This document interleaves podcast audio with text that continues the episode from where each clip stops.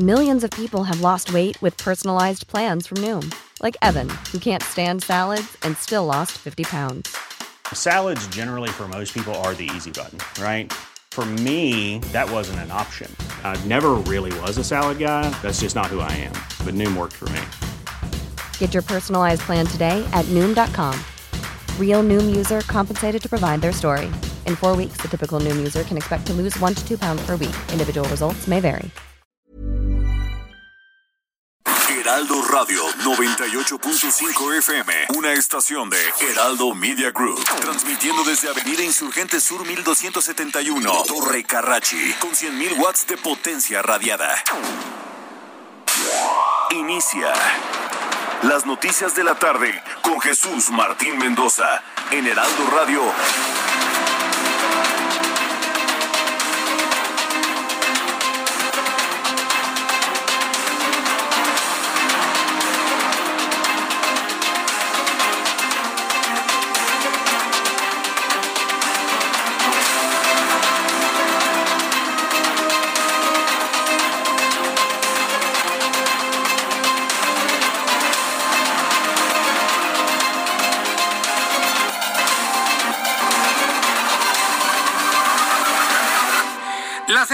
En punto, hora del centro de la República Mexicana. Bienvenidos, muy buenas tardes. Iniciamos el Heraldo Radio correspondiente a este lunes 12 de julio del año 2021. Les saluda como todas las tardes Jesús Martín Mendoza con la información más importante que ha ocurrido en México y en el mundo. Vaya que si hay noticias importantes que compartirle en este día, en este lunes. Vamos a tener una semana bastante nutrida de información. Así que yo le invito a que le suba el volumen a su radio, que le tengo la información más importante hasta este momento. Escuche usted el Heraldo Radio.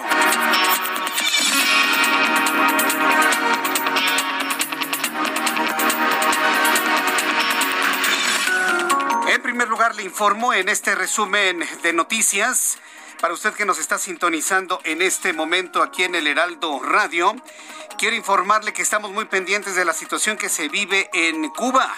El presidente de Cuba, Miguel Díaz Canel culpó este lunes a las sanciones estadounidenses que se endurecieron en los últimos años por los problemas económicos como la escasez de medicamentos y los cortes de energía que alimentaron inusuales protestas masivas en la isla a fines de semana. Claro, esto es lo que sucede siempre con los comunistas. Esto siempre sucede con los socialistas. Siempre le echan la culpa a los otros para el régimen comunista cubano, para el régimen comunista en la isla, para el régimen comunista de los castristas.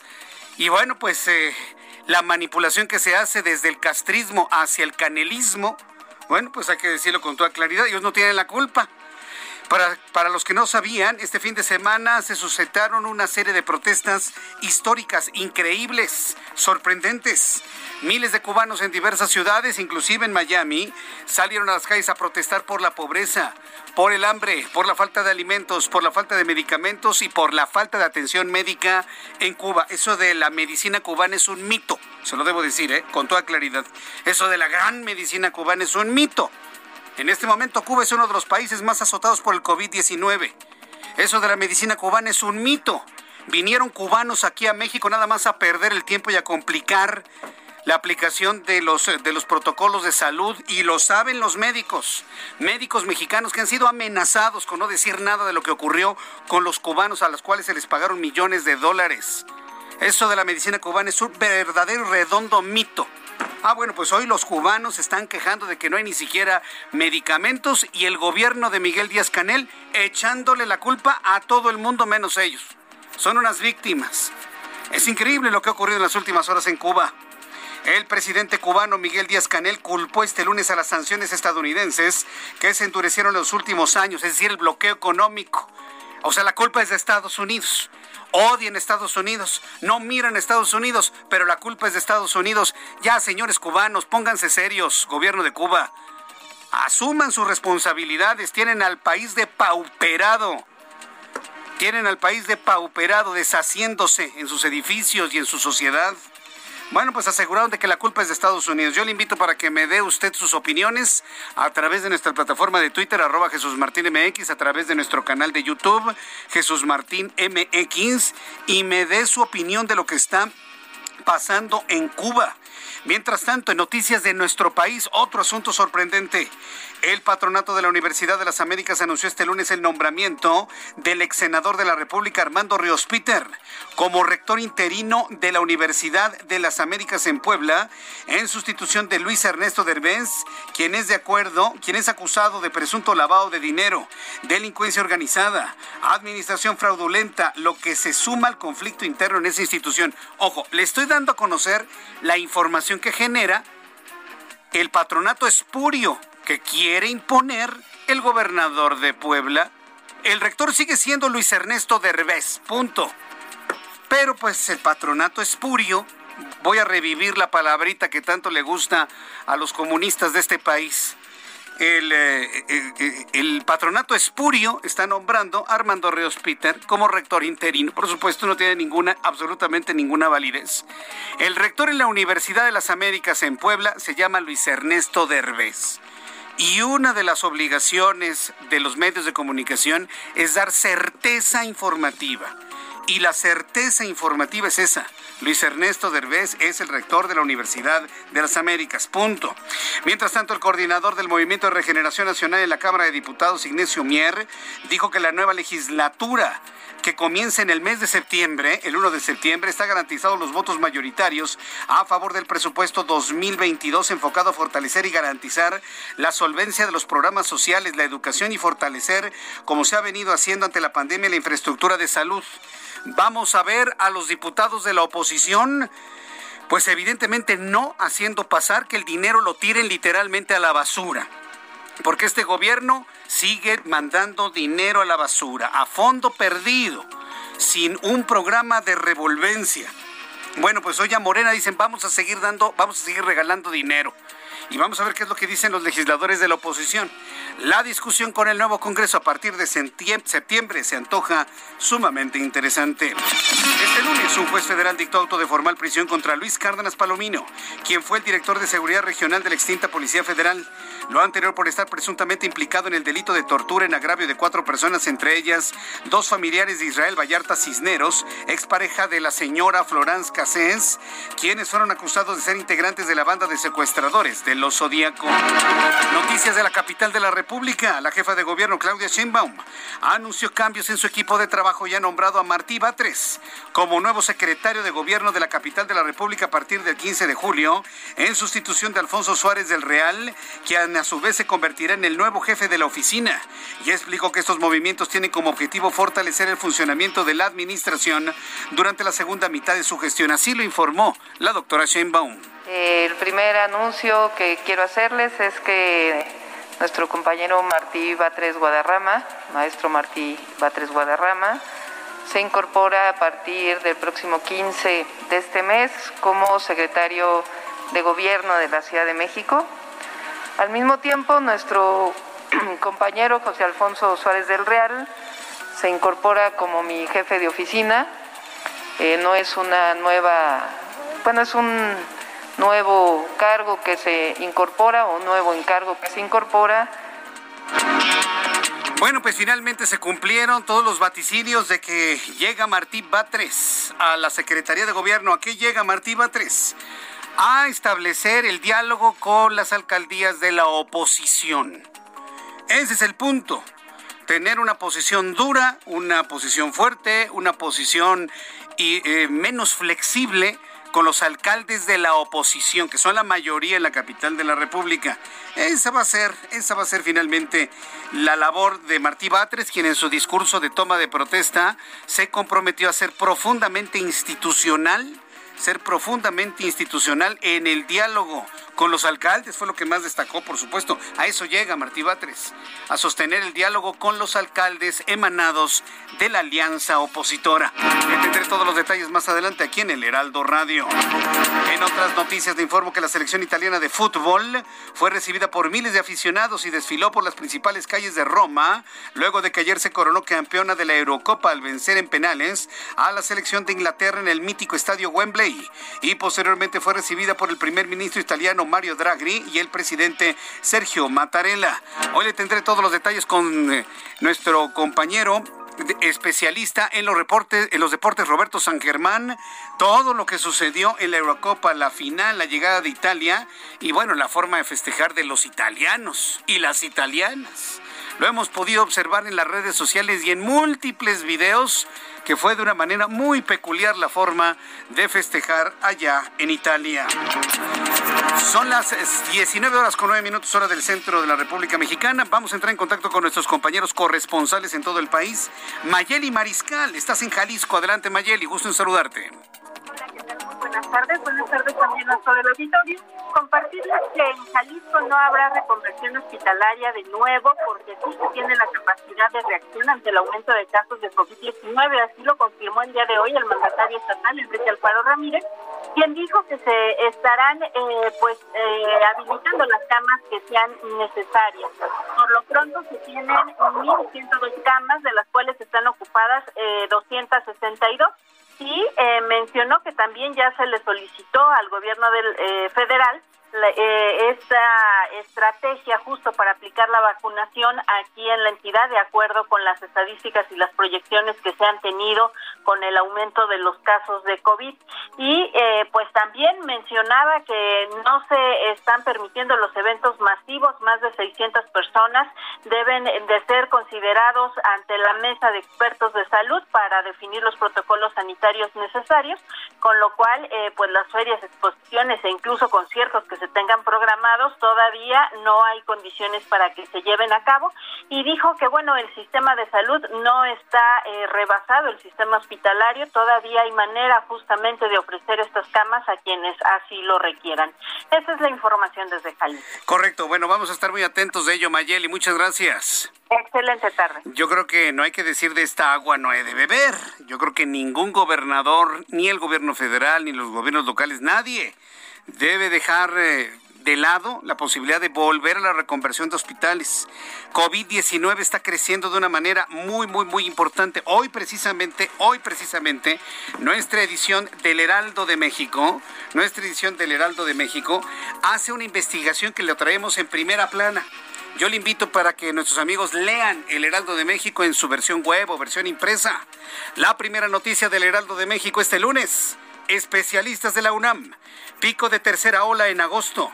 La actual escalada de contagios iniciará su descenso después de mediados del próximo mes, aunque estiman sea mayor que la primera ola. En la página 4 de nuestra edición impresa del día de hoy viene esta investigación hecha por nuestro periódico y por nuestros compañeros periodistas de la edición impresa que... Eh, encabezados por los editores de la sección del país, Ricardo Sánchez, Lilet Gómez y Arturo López, han, bueno, pues ya de alguna manera establecido esta posibilidad, ya con datos matemáticos y con todo cálculo, de que las cosas vienen muy difíciles para México con la tercera ola, más que en la primera, ¿eh? Más que en la primera. Es una advertencia, yo creo, prudente, a tiempo, para que no nos confiemos. Y bueno, si hay que reconvertir hospitales, hay que reconvertirlos, por favor. ¿Por qué negarse ante esa posibilidad? Para dar la idea de que no pasa nada, no caigamos en ese error. Saludo a Patricia López, nuestra corresponsal en Querétaro. Adelante, Pati, ¿qué información nos tienes? Muy buenas tardes, buenas tardes a la audiencia. Pues fíjate que esta mañana Querétaro duplicó la cantidad de casos activos de COVID-19 al pasar de 154 personas con el virus activo el lunes de la semana pasada a 340 personas con el virus el viernes de la semana pasada. Y hay que destacar que el 72% de los contagios se concentraron en personas de entre 20 y 40 años de edad que todavía no recibieron la vacuna y además son quienes más se exponen, según informó el vocero organizacional Rafael López González. Al pedirle esta mañana a la población de tener la tercera ola de contagios, contagios, López González precisó que durante junio el 80% de las defunciones en Querétaro se concentraron en el grupo de 50 a 59 años y mayores de edad. Además que la cantidad de casos activos representa cuatro veces más que la semana inmediata anterior. La semana pasada aquí en Querétaro la eh, positividad en el estado pasó de 8.7 a 12.5, es decir, tuvo un incremento de 4.2 puntos porcentuales, mientras que la ocupación hospitalaria pasó de 18 a 33 camas ocupadas. De estas, un promedio de 8 a 10 corresponden a unidades de cuidados intensivos con pacientes mayormente debajo de los 60 años. El vocero lamentó que un falso sentido de seguridad está induciendo a las personas a exponerse, a bajar la guardia y acudir a reuniones porque sienten que alto.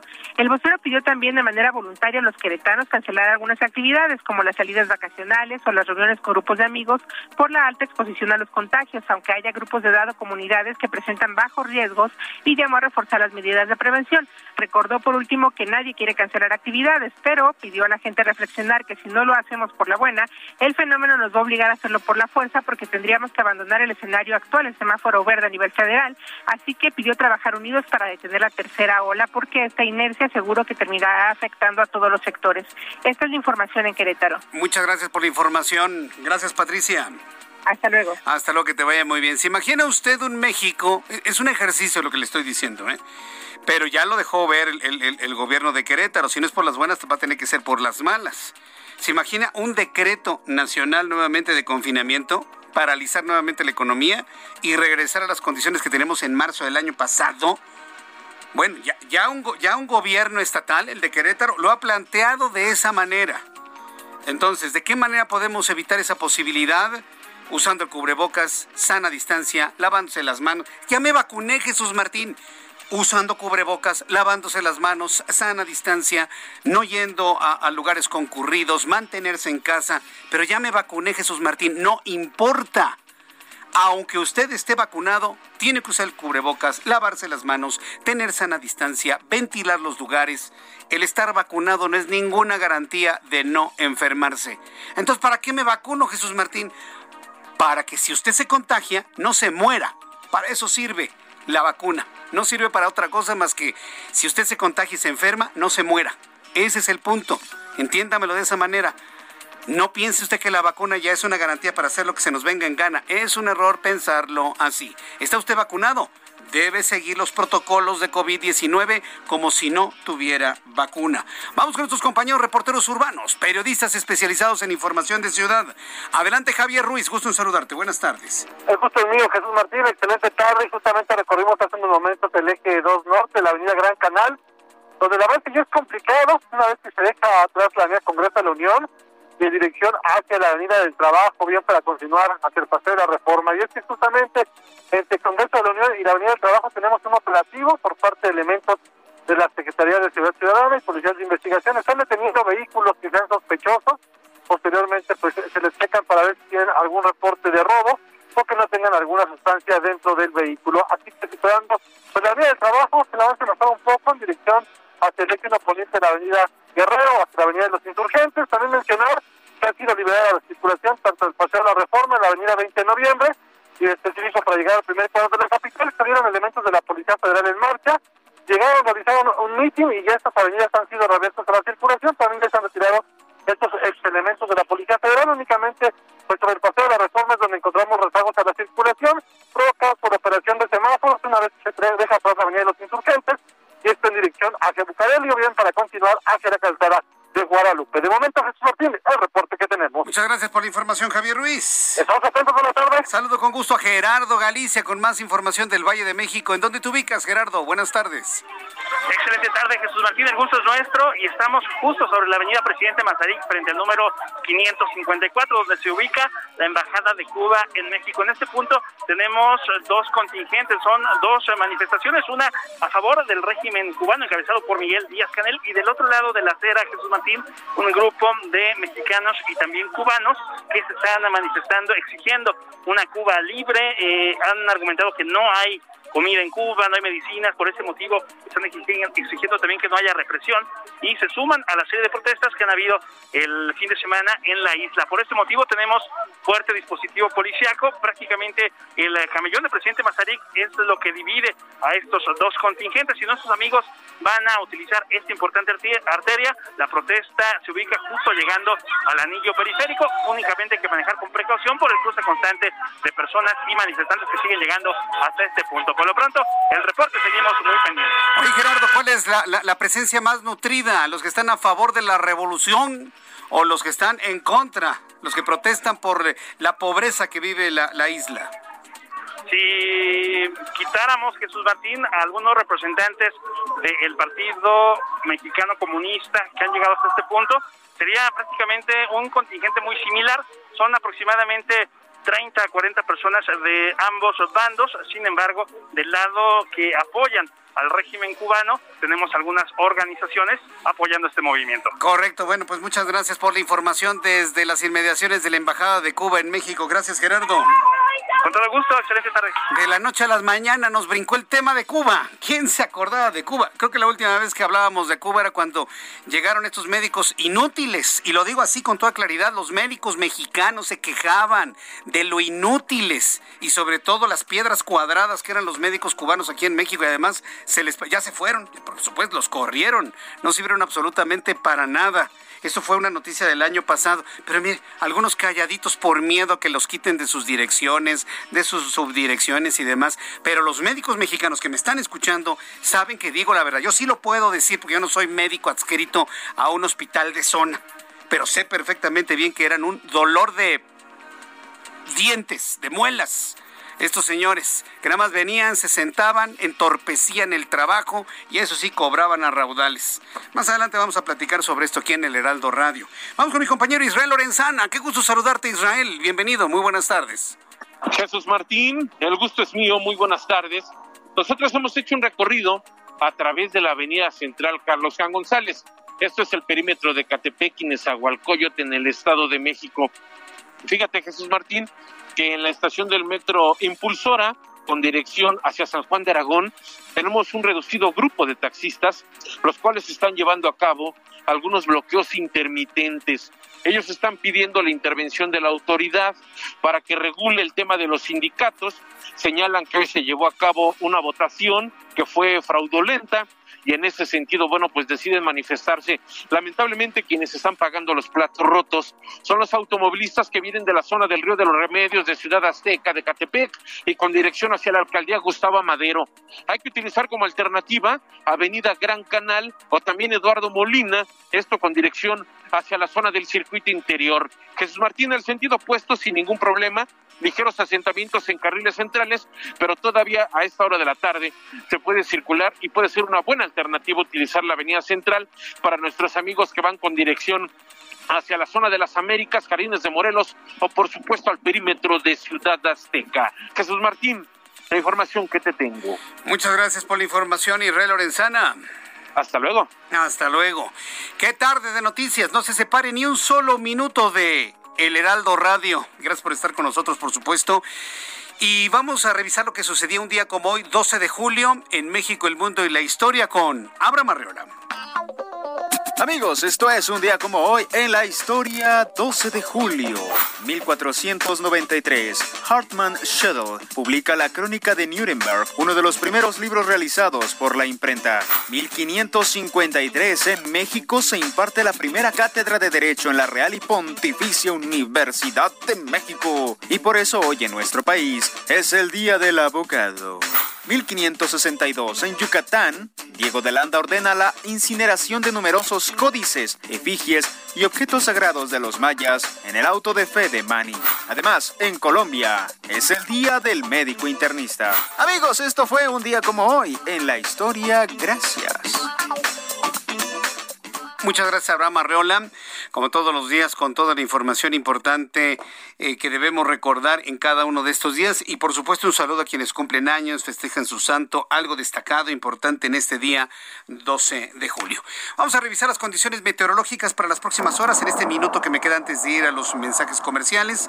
Bueno, pues informarle que el Servicio Meteorológico Nacional, que depende de la Comisión Nacional del Agua, informa sobre las condiciones que habrán de aparecer durante las próximas horas en el centro y el resto del país. Canales de baja presión, hay una divergencia en altura, onda tropical número 9 y la número 10, por supuesto, que en estos momentos están haciendo su aparición sobre el territorio nacional. Un canal de baja presión se extiende desde el noroeste hasta el centro del país, interacciona con ingreso de humedad proveniente del Océano Pacífico, con inestabilidad atmosférica superior y con paso de la onda tropical número 9, la cual se desplazará al sur de las costas de Colima y Jalisco, provocando lluvias con intervalos de chubascos, lluvias fuertes, las cuales se acompañarán de descargas eléctricas y posibles granizadas es lo que está informando el meteorológico sobre entidades del noroeste, norte, occidente y centro del país. Entonces, tomando en cuenta este pronóstico, es probable que llueva fuerte, inclusive caiga granizo en las próximas horas. La onda tropical número 10 en la península de Yucatán está provocando también lluvias en esta zona y con ello le informa el pronóstico del tiempo para las siguientes ciudades. Amigos que nos escuchan, en Acapulco Guerrero, 30 grados en este momento, mínima 25, máxima 31. En Guadalajara, en este momento 23, mínima 16, máxima 24, muy soleado en Guadalajara. Amigos de Monterrey, Nuevo León, mínima 21, máxima 31. Es la misma temperatura que tenemos en estos momentos. Y aquí en la capital del país está nubladito. Tenemos una buena temperatura, 23 grados en general. La mínima mañana al amanecer estará en 12 y la máxima para mañana 23 grados Celsius. Voy a ir a los anuncios y al regreso le tengo todos los detalles de la información importante de este día, lo ocurrido en Cuba. Le invito para que me escriba a través de Twitter, arroba Jesús Martín MX y en mi canal de YouTube. Tenemos un chat en vivo en YouTube, en el canal Jesús Martín MX. Escuchas a Jesús Martín Mendoza con las noticias de la tarde por Heraldo Radio, una estación de Heraldo Media Group. Heraldo Radio.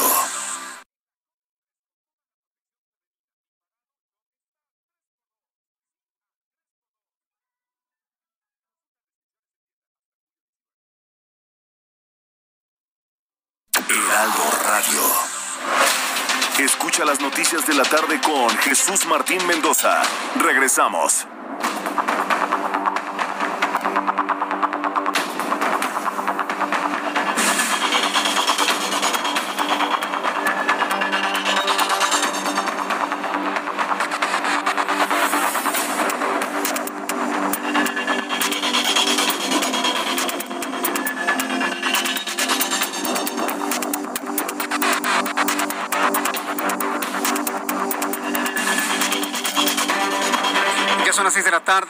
Con 30 minutos, 6 de la tarde, 30 minutos es la hora del centro del país. Las 2 de la mañana con 30 minutos de mañana martes en Tiraspol, Moldavia. ¿Por qué saludo hasta Moldavia? Porque pues allá está nuestro amigo Sebastián escuchando. Me dice Jesús Martín, gracias por las noticias que nos compartes de México. Muchísimas gracias por el saludo, estimado Sebastián. Gracias por estar aquí con nosotros, Sebastián. Jiménez Baeza, está en Tiraspol, Moldavia. Gracias por estar aquí con nosotros y me dice, bueno, pues enterándome de las noticias de mi México. Bueno, pues te deseo muchísimo éxito en el trabajo que estés realizando por allá, Sebastián. Saludos y gracias. Y si estás con más mexicanos, estás con más mexicanos, un gran saludo. Eh, un poquito más adelante le voy a tener toda la información de Cuba y por supuesto la reacción mexicana. Mire, le voy a dar nada más un adelanto para que usted lo vaya pensando ahora que entremos en, este, en la información un poco más adelante. Viene la crisis cubana, vienen las protestas por falta de medicamentos, falta de alimentos, por la pobreza. Díaz Canel dice, esto es una andanada de los, de los imperialistas. No vamos a permitir que el imperialismo, ya saben, ¿no? Ese, ese discursito que ya conozco, el imperialismo yanqui, el imperialismo yanqui. No vamos a permitir que el imperialismo yanqui desestabilice a Cuba. Ah, me parece muy bien. Cada quien en su chamba. A mí lo que me llamó la atención fue la respuesta del presidente mexicano. El presidente mexicano, Andrés Manuel López Obrador, este país pobre también, del tercer mundo, este país subdesarrollado. ¿Sabe lo que hizo? López Obrador anunció el envío de alimentos y medicinas a Cuba. Si yo fuera Miguel Díaz Canel, yo le diría, no me ayudes, compadre, pues precisamente tengo que mostrarme al mundo como país del primer mundo. Si tú me mandas alimentos y medicinas, estás reconociendo que estamos fregados. Yo creo que el anuncio del presidente es un error. si lo que se busca es mostrar a Cuba como un país muy desarrollado, que no lo es. Mm. Entonces, eh, yo, yo entiendo, entiendo al presidente López Obrador y yo le entendí su intención. O sea, hacer un anuncio humanitario, eso me parece que está muy bien y es muy rescatable. Hacer un anuncio humanitario, dicen los cubanos que no tienen alimento, ahí les va comida. No tienen medicinas, ahí les va medicinas, aunque en México tampoco tengamos. Me parece que desde el punto de vista humanitario está muy bien, pero desde el punto de vista político es como para que Díaz Canel le diga, no me ayudes, compadre. Si lo que quiero es que Piensen que aquí hay de todo, hombre, que aquí no falta nada, que el modelo comunista funciona mejor que el capitalismo. No me ayudes, por favor. Es un asunto muy interesante. Hay que leerlo en entre líneas, hay que observarlo de esa manera. Y bueno, se lo comparto, por supuesto, aquí en el Heraldo Radio. Bueno, de las noticias en México importantes que han fluido en las últimas horas. En primer lugar, le informo que el juez decimosegundo de Distrito de Procesos Penales Federales en la Ciudad de México, con sede en el Reclusorio Oriente, Guillermo Francisco Urbina Tanús dictó auto de formal prisión a Luis Cárdenas Palomino, quien fue el titular de la División de Seguridad Regional de la Policía Federal, como presunto responsable del delito de tortura en cuatro en cuatro presuntos secuestradores, de cuatro presuntos secuestradores. ¿Qué es lo que puede decir Cárdenas Palomino? Pues yo hacía mi trabajo, yo hacía mi chamba, yo, yo detuve a un grupo de, de secuestradores, pero bueno, finalmente se le está eh, dando o se le está fincando el delito de tortura a los secuestradores. Entonces, bueno, pues finalmente ahí va avanzando este asunto que ha tenido sus efectos en diversos ámbitos. La captura eh, y ya la sentencia que se le ha dado eh, al, al señor Cárdenas Palomino de la formal prisión. Esto en cuanto a la persecución de esos casos ocurridos hace 16 años. Otra noticia de persecuciones que se hace en México. El presidente mexicano descartó que la reciente vinculación a proceso por presunto enriquecimiento ilícito en contra del ex secretario de Economía, Ildefonso Guajardo, se trate de un acto de persecución política. ¿Cómo no, presidente? Pero bueno, es lo que dice, al asegurar que su fuerte no es la venganza y que si el exfuncionario es honesto y no hizo nada ilegal, no tendría por qué preocuparse. No, no, no, no, no. Preocúpense ustedes. No, Ildefonso Guajardo no tiene por qué demostrar que es inocente, presidente, se equivoca. Imagínese el presidente de un país no entendiendo lo que es la presunción de inocencia. Imagínese usted un presidente de un país que no entiende lo que es la presunción de inocencia. No, no, no. Los que se tienen que preocupar son ustedes.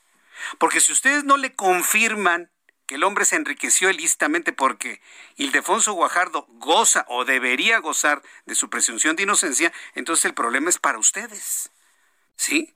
Porque se pueden, pueden tener una contrademanda por autoritarismo y este y otro tipo de delitos que tienen que ver con el exceso de, de facultades.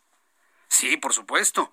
Ahora, si usted no lo sabía, ¿sabe de cuánto es supuestamente el quebranto? Que por cierto, Ildefonso Guajardo ya lo aclaró el fin de semana. ¿Sabe por cuánto dinero dice el gobierno de López Obrador se enriqueció Ildefonso Guajardo? Sí, sí, sí, supo, se lo platiqué el sábado en la mañana porque la información fluyó hasta el sábado en la mañana. Dos y medio millones de pesos. Digo, yo sé que usted y yo nunca vamos a ver juntos dos millones y medio de pesos. Es una cantidad para una persona, para cualquier persona en este país, una cantidad muy importante. Pero desde el punto de vista del concepto del enriquecimiento, perdóneme, hay departamentos en la Ciudad de México que valen, ya usados, que valen el doble o el triple de eso. Entonces, por favor, que definan qué debemos entender por enriquecimiento ilícito, porque al ratito le van a decir, oye, ¿y esos este, 20 mil pesos que tienes? No, pues es te enriqueciste quién sabe cómo, ¿eh? Y entonces al ratito le van a decir que el que tiene un coche es rico, que el que tiene, obtuvo tal vez de sus ahorros y demás 20 mil pesos y como los metió en efectivo, entonces, ah, te enriqueciste. No, tienen que definir el concepto de enriquecimiento ilícito, porque yo conozco gente que debe mil por ciento, diez mil por ciento más, y no lo están persiguiendo por enriquecimiento ilícito, ¿eh? No, pero por supuesto que no. Por supuesto que no. Entonces, Definamos qué es enriquecerse. ¿Cuál es el límite para entender que alguien se vuelve rico con dos millones y medio? ¿Con un millón? ¿Con quinientos mil? Si el hombre ya demostró el origen, ¿por qué sigue el proceso adelante? Por eso se interpreta que es una persecución política. Es muy importante que se aclaren estos puntos. Y si usted no lo sabía, hoy ya lo sabe. Dos millones y medio de pesos. Entonces, ¿qué le van a hacer a, Miguel Alemán Magnani, que debe 65 millones al fisco? Pues lo van a colgar del palo más largo cuando lo encuentren. O uno que otro empresario que conozco ahí que deben miles de millones de pesos de impuestos. No, no, no, no, está, está, pero de verdad insostenible. Es más, está risa da. Cabe recordar que el pasado viernes la Fiscalía General de la República anunció la vinculación a proceso de Ildefonso Guajardo, el principal negociador y creador del actual TEMEC. Aunque no fue detenido, tendrá que presentarse a firmar de manera periódica y no podrá salir del país, lo que fue señalado como una argucia legal para impedir que rinda protesta como diputado federal plurinominal del PRI a partir del 1 de septiembre. Que se presente.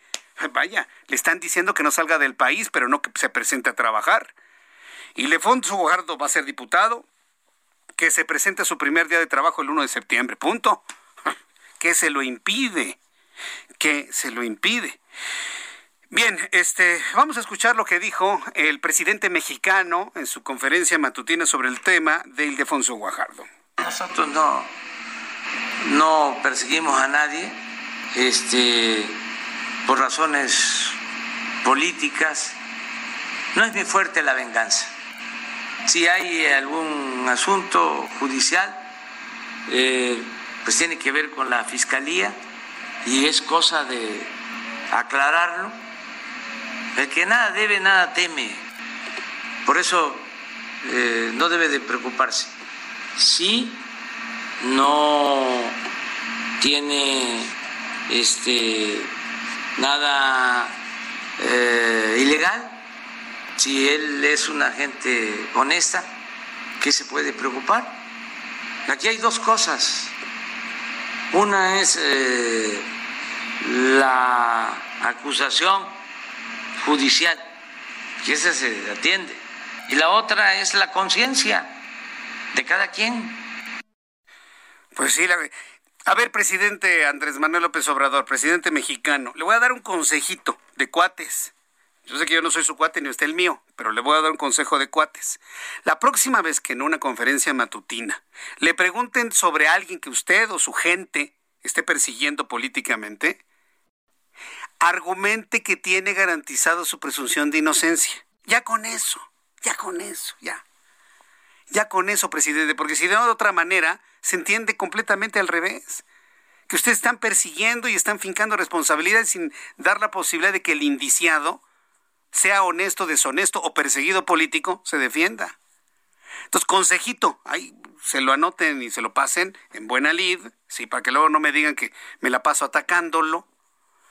En buena lid, consejito, la próxima vez que le pregunten sobre algún presunto delincuente o perseguido político, usted diga que tiene garantizada su presunción de inocencia y que quien lo acusa tendrá que comprobarlo, en este caso la Fiscalía General de la República, y listo.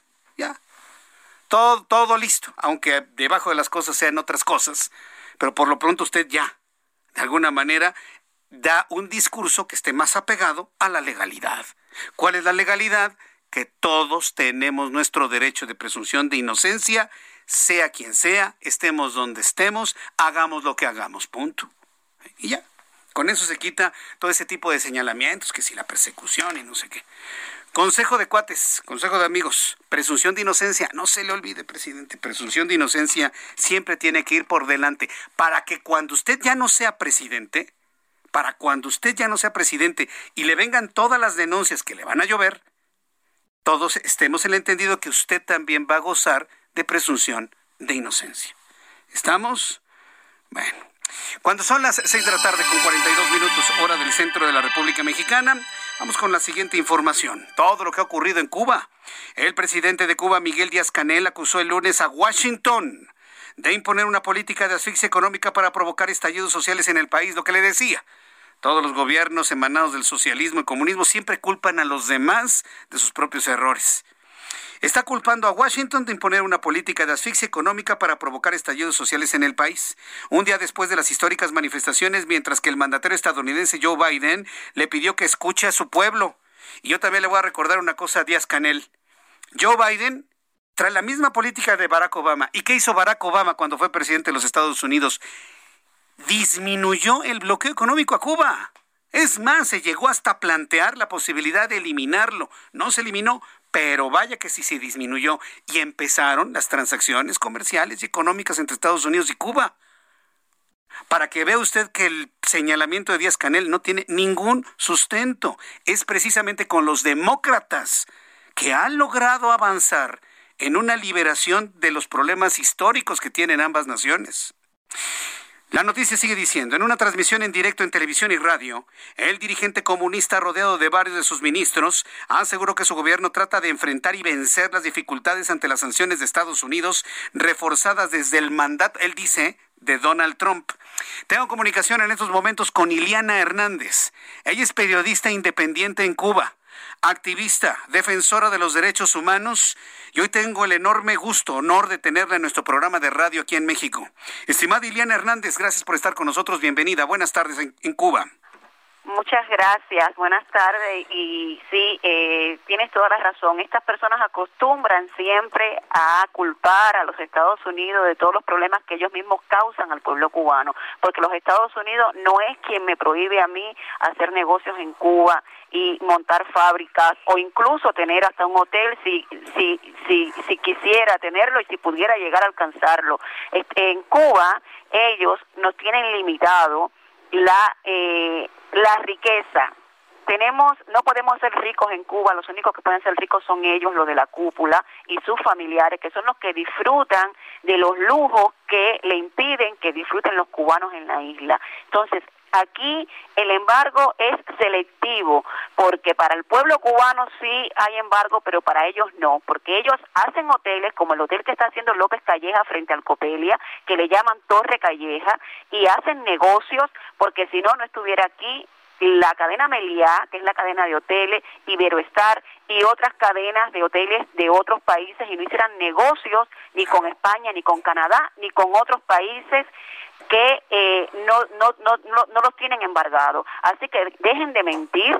El embargo de Estados Unidos tiene su causa, es respuesta a las expropiaciones forzosas que hicieron ellos en Cuba a eh, norteamericanos, ciudadanos norteamericanos y a cubanos que hoy son cubanos americanos que les quitaron hasta el puesto de frita que había que tenía un cubano aquí en la isla.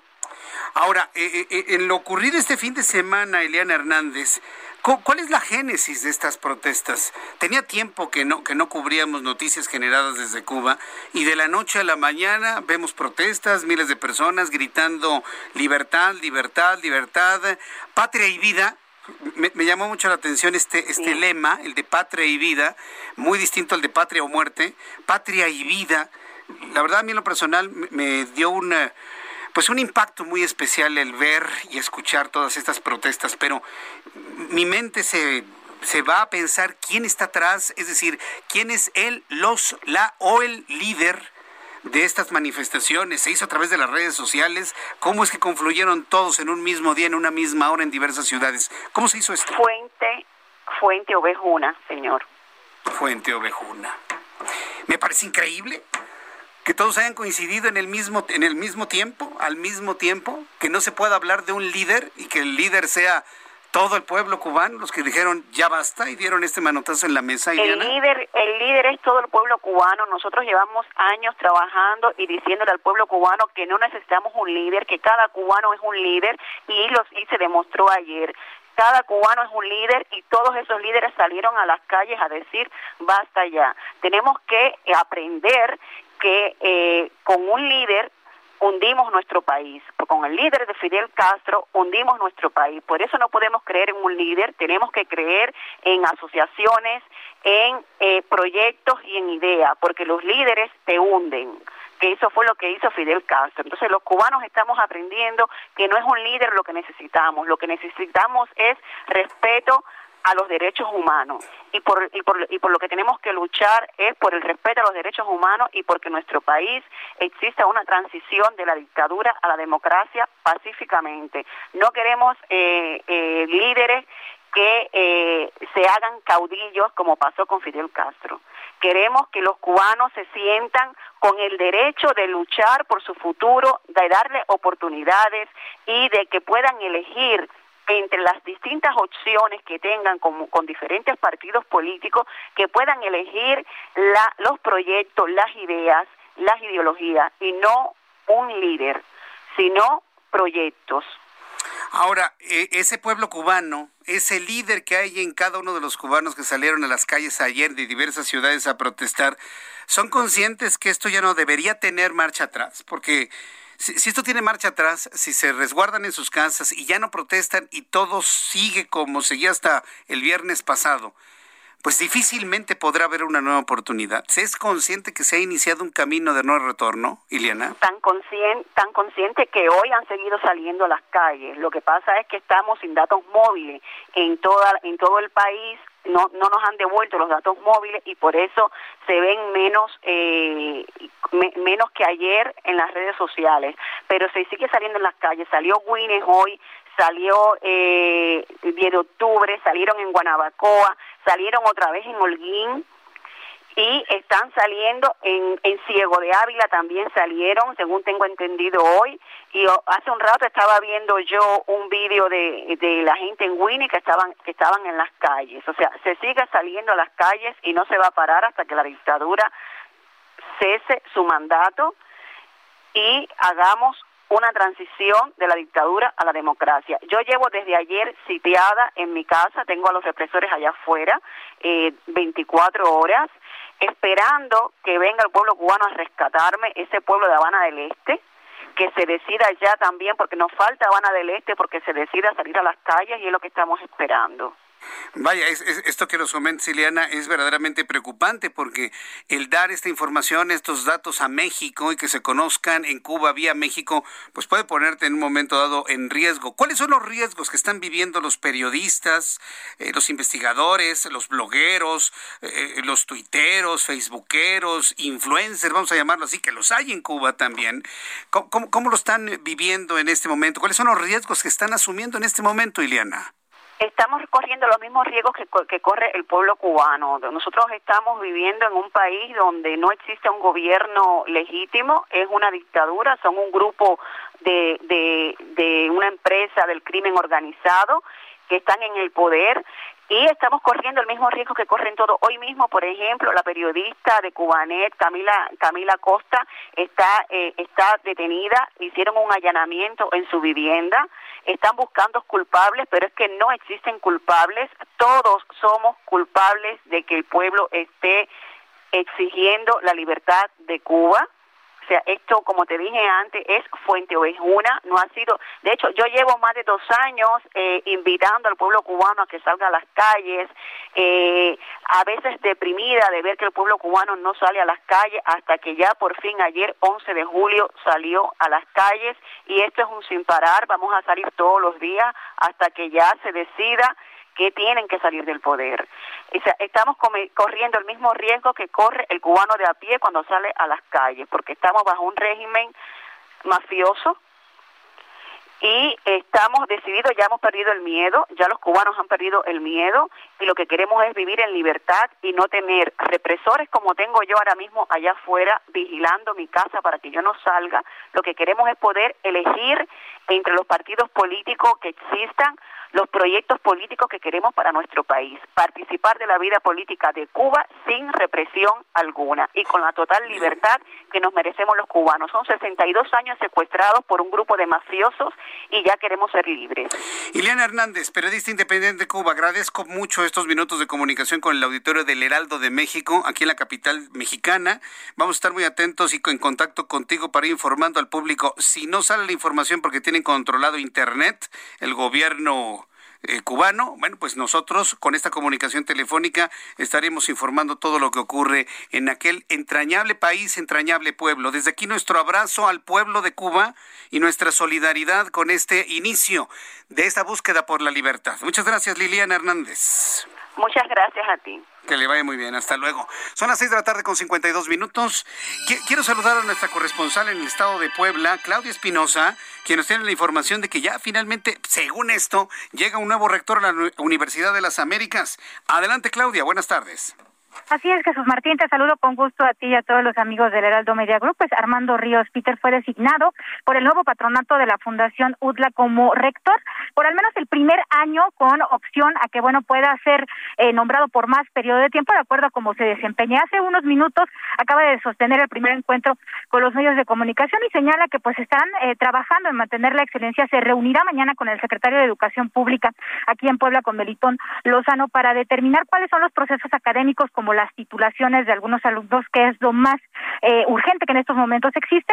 Asimismo, pues manifestó que estarán reuniéndose con los diferentes sectores, como son los docentes y los académicos, para conocer esta situación. Hay que mencionar que había un estatuto que era con fecha del 2014 y de acuerdo con los abogados de este nuevo patronato, pues este fue invalidado por los recursos malversados de Luis Ernesto Derbez, así lo dijeron ellos, y donde ratificaron hay tres denuncias por eh, malversación de fondos, lavado de dinero y también por delincuencia organizada que estarán en curso y ahora están esperando, Martín, pues encontrar el dinero porque ellos tampoco tienen los recursos de las cuentas bancarias de la UDA, hay una medida cautelar y ahora pues es lo más preocupante porque pues ya se acerca la siguiente quincena. Es parte de lo que está ocurriendo en estos momentos aquí en la UDLA. La otra fundación pues señala que este nombramiento es inválido y que recurrirán pues a las instancias legales. Sí, espurio, ¿no? Finalmente, ¿no? Como se, se, utiliza en la palabra. Vamos a estar muy atentos de las reacciones de Luis Ernesto Derbez, rector en funciones de la Universidad de las Américas. Muchas gracias por la información, Claudia Espinosa. Estamos pendientes, Jesús Martín, y comentarte nada más que hasta este momento no ha dicho nada ni en sus redes sociales. Estamos pendientes de ello. No ha dicho nada y sí, y ni en sus redes sociales. Estamos muy atentos. Gracias por la información, Claudia Espinosa. Hasta luego. Hasta luego, que te vaya muy bien. Así, así es el mundo que nos toca vivir, ¿eh? ¿Qué tal Cuba? ¿Qué tal Puebla, no? Dos asuntos interesantes, sin duda alguna, en el Heraldo Radio. Después de los anuncios y para las personas que escuchan otros programas después de las 7, si quieres seguirnos en redes sociales, en YouTube, en el canal Jesús Martín MX, nos seguimos hasta las 8. Regresaré con un resumen de las noticias más importantes, actualización de números de COVID-19, sus comentarios, reporteros y le invito para que me escriba a través de YouTube en el canal Jesús Martín MX. Escuchas a... Jesús Martín Mendoza con las noticias de la tarde por Heraldo Radio, una estación de Heraldo Media Group. Heraldo Radio, la H que sí suena y ahora también se escucha.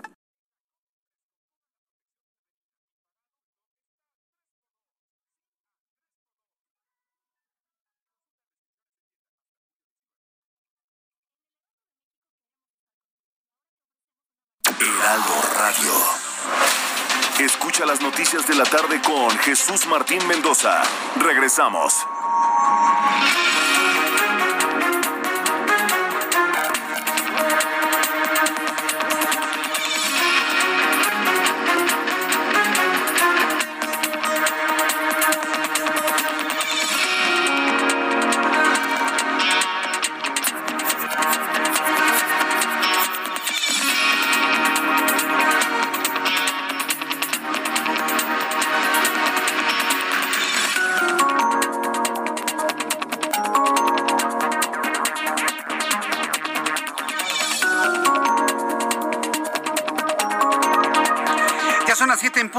Las 19 horas en punto hora del centro de la República Mexicana, le presento un resumen con las noticias más importantes en el Heraldo Radio.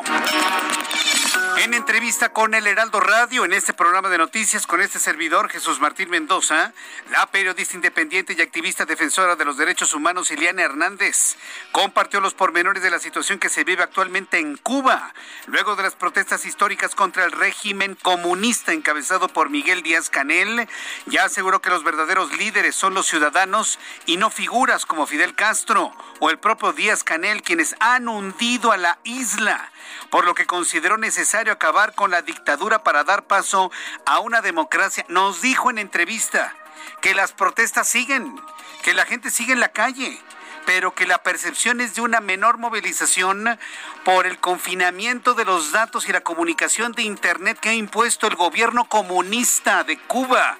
Fíjese nada más que grave, ¿no? No le conviene a los comunistas cubanos que se sepa en el mundo lo que pasa adentro. Fácil.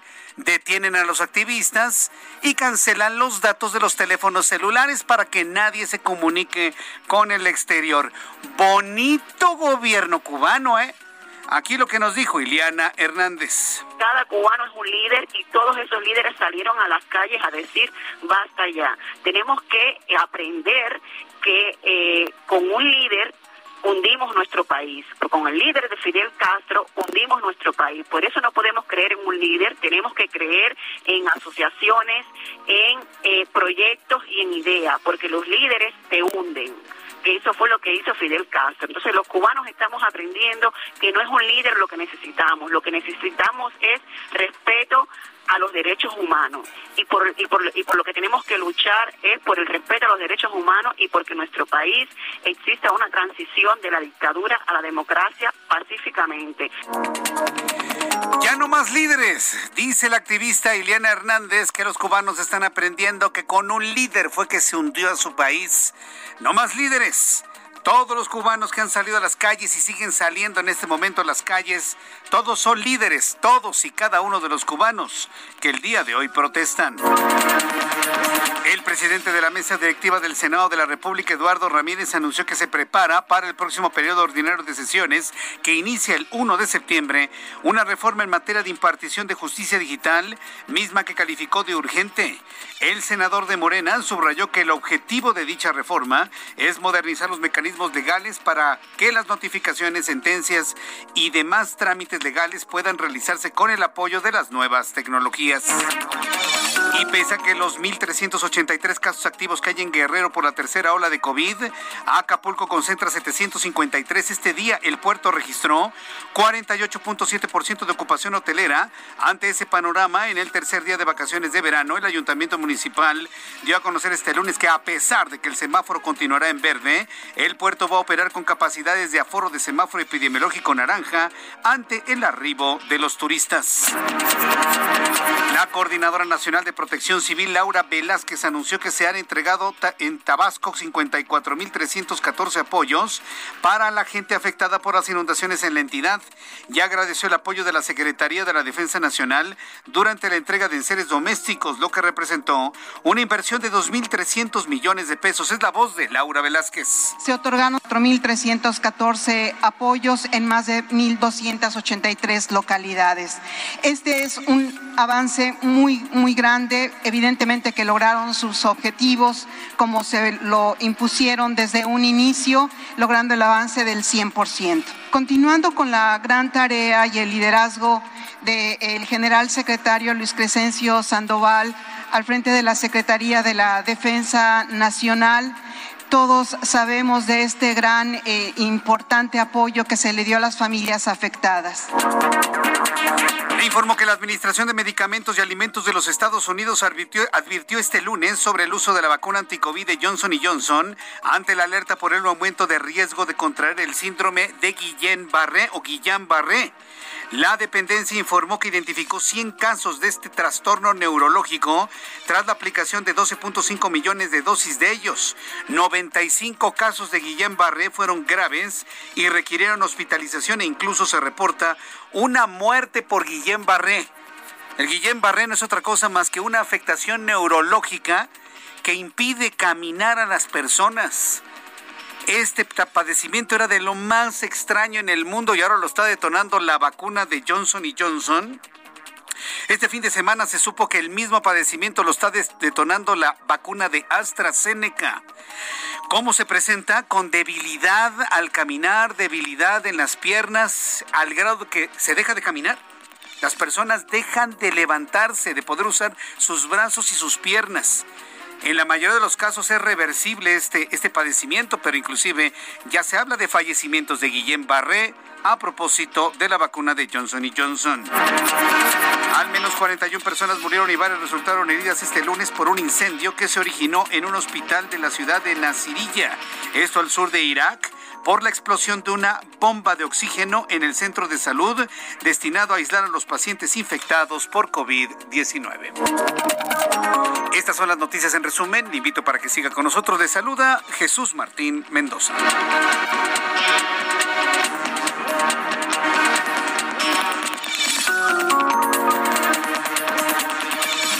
son las 7:07, las 7 de la noche con 7 eh, con siete minutos hora del centro de la República Mexicana. Gracias por estar con nosotros, muchas gracias por sus comentarios y opiniones. Me dice Vicente Hernández, el Guillain Barré impide inclusive hasta respirar. ¿sí? Dice, son casos raros. Pues empiezan a incrementarse. Cada vez hay más información, mucho más información disponible sobre personas que reportan cuadros de Guillain, Guillain o Guillain Barré eh, a consecuencia de, vacunación. Por lo menos yo he sabido de la de AstraZeneca y de la de Johnson y Johnson, y esto con base en las informaciones que se han eh, manejado hasta este momento. Eh, y que ha comentado la Administración de Medicamentos y Alimentos de los Estados Unidos. Imagínense nada más. Sebastián Jiménez Baeza ya me confirma que son ocho horas de diferentes. Son las tres de la madrugada con siete minutos en Tiraspol, Moldavia. Luego no vas a rendir en la chamba mañana, ¿eh, Sebastián? O a menos de que tengas home office allá en Moldavia. Está muy, muy pendiente de las noticias de nuestro país a través de Internet. Bueno, eh, vamos a continuar con la información. Vamos con nuestros compañeros reporteros urbanos, periodistas especializados en información de ciudad. Javier Ruiz, a esta hora de la tarde, ¿en dónde te ubicas? Hola Jesús Martín, te saludo con gusto, excelente tarde y nos encontramos ya recorriendo parte de la avenida Chapultepec, donde vamos a encontrar ya pues, problemas viales de consideración, al menos para quien se desplaza de la zona de la avenida Lieja para llegar al cruce con la avenida de los insurgentes, incluso más adelante para continuar sobre la avenida Doctor Río de la Loza, en ambos bloques de carriles, pues el avance complicado, hay que tomarlo en cuenta, salir con anticipación, la avenida de los insurgentes también ya con rezagos a la circulación, una vez que se deja atrás Chapultepec, y principalmente para cruzar la avenida Niza, más adelante para continuar hacia el perímetro de los ejes 1 y 2 norte. Y finalmente el circuito interior también ya comienza a incrementarse la fuga de automovilistas desde la zona de Marina Nacional y esto para quien desea llegar a la glorieta de la raza. El sentido opuesto en general, lo que tenemos a la vista es que el avance es constante, sin embargo ya llegando a Tiers, el avance se torna complicado y lento para continuar a la avenida Revolución. De momento, Jesús Martín, el reporte que tenemos. Muchas gracias por la información, Javier Ruiz. Estamos atentos, buenas tardes. Y saludo con mucho gusto a Gerardo Galicia. Buenas tardes, Gerardo. ¿Dónde te ubicas? El gusto es nuestro, Jesús Martín. Excelente tarde en la zona poniente de la capital y tuvimos tiempo de recorrer ya el anillo periférico. Encontramos un avance realmente lento. Si dejan atrás el paseo de la reforma y se dirigen a la zona sur, hay dificultades para poder llegar por lo menos al distribuidor vial de San Antonio y en el sentido opuesto se está incrementando la afluencia de vehículos. Los mayores problemas los detectamos ya llegando a los Juegos Mecánicos de Chapultepec con dirección a la zona norte. No se confíen, hay que salir con varios minutos de anticipación y si van a transitar en la zona de Polanco se mantiene una manifestación justo a las afueras de la Embajada de Cuba en México. Es el presidente Mazarik número 554, donde van a encontrar presencia policíaca, manifestantes en ambos sentidos y reducción a un solo carril. Para mayor referencia, esto ocurre muy cerca del anillo periférico. No hay cierre total, pero sí hay que manejar con precaución. Y por lo pronto, el reporte. Muchas gracias por esta información, Gerardo. Hasta luego. Hasta luego, que te vaya muy bien. Vamos con mi compañero Israel Lorenzana. Qué gusto saludarte esta tarde, Israel. Jesús Martín, muchísimas gracias. Pues ahora tenemos información para nuestros amigos automovilistas que se desplazan a través de la autopista México-Pachuca, esto procedentes de insurgentes de la zona de Indios Verdes, donde ya tenemos eh, asentamientos considerables. Esto principalmente con dirección hacia la zona del Río de los Remedios, hacia la zona de la vía Morelos. Hay muy pocas alternativas, Jesús Martín. Hay que recomendar a nuestros amigos la avenida Centenario para continuar a través de la vía Morelos y así llegar al perímetro del Estado de México para evitarse contratiempos precisamente en la zona del Río de los Remedios y en la incorporación de la autopista México-Pachuca a la vía Morelos. El sentido opuesto, la circulación sin ningún problema, fluye a buena velocidad para nuestros amigos que vienen de Avenida San José y con dirección a Indios Verdes o más adelante hacia la zona de Montevideo. No hay que exceder los límites de velocidad, Jesús Martín, hay que manejar con mucha precaución. Es la información que te tengo esta tarde. Muchas gracias por esta información, Israel Lorenzana. Hasta luego. Hasta luego, que te vaya muy bien. Nuestro compañero Israel Lorenzana con esta información. Ya son las 7 con 11, las 19 horas con 11 minutos, hora del centro de la República Mexicana. Vamos hasta el estado de Michoacán con nuestra corresponsal Charbel Lucio. Está buscando la forma de pacificar a Aguililla. ¿Lo lograrán? Adelante, Charbel, buenas tardes. Charbel Lucio, estás al aire. Gusto en saludarte. No, pues nada más el tránsito. Charbel. No, pues no nos oye. Bueno, el, asunto es decirle y que quede en su mente el asunto principal de esta noticia. El próximo miércoles, es decir, pasado mañana, iniciarán reuniones con autoridades federales con el objetivo de pacificar Aguililla. ¿Cómo pacificaría usted Aguililla? Eh? ¿Cómo se pacifica un lugar que está tomado por el crimen organizado? ¿Cómo lo pacifica? Y luego que en los alrededores se han dado casos de persecuciones, de incendio de vehículos, de bloqueos de las carreteras, de violencia extrema. La, verdad, yo el tema lo veo verdaderamente complicado. Charbel Lucio, adelante con la información de lo que va a ocurrir el próximo miércoles.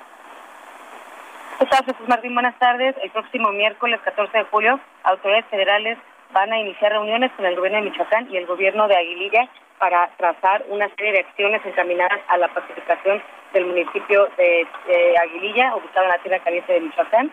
La secretaria de Seguridad y Protección Ciudadana, Rosa Isela Rodríguez Velázquez, envió un oficio a los representantes de la población de Aguililla, en el que detalló el próximo miércoles se va a llevar a cabo esta primera reunión para abordar las temáticas de garantía de libre tránsito y seguridad pública, así como la apertura de una sucursal del Banco del Bienestar. En dicho encuentro van a participar la Secretaría de Seguridad y Protección Ciudadana, Secretaría de Comunicaciones y Transportes, eh, de Gobernación, de la Defensa Nacional, Guardia Nacional, Secretaría de Hacienda y Crédito Público, el Banco del Bienestar, el Gobierno de Michoacán y el Gobierno de Aguililla. Y en este mismo calendario eh, se indica que a partir del 15 de julio se llevarán a cabo otros encuentros donde se abordará el resto de peticiones que eh, ya los pobladores eh, enunciaron en un pliego petitorio que enviaron al gobierno federal recientemente.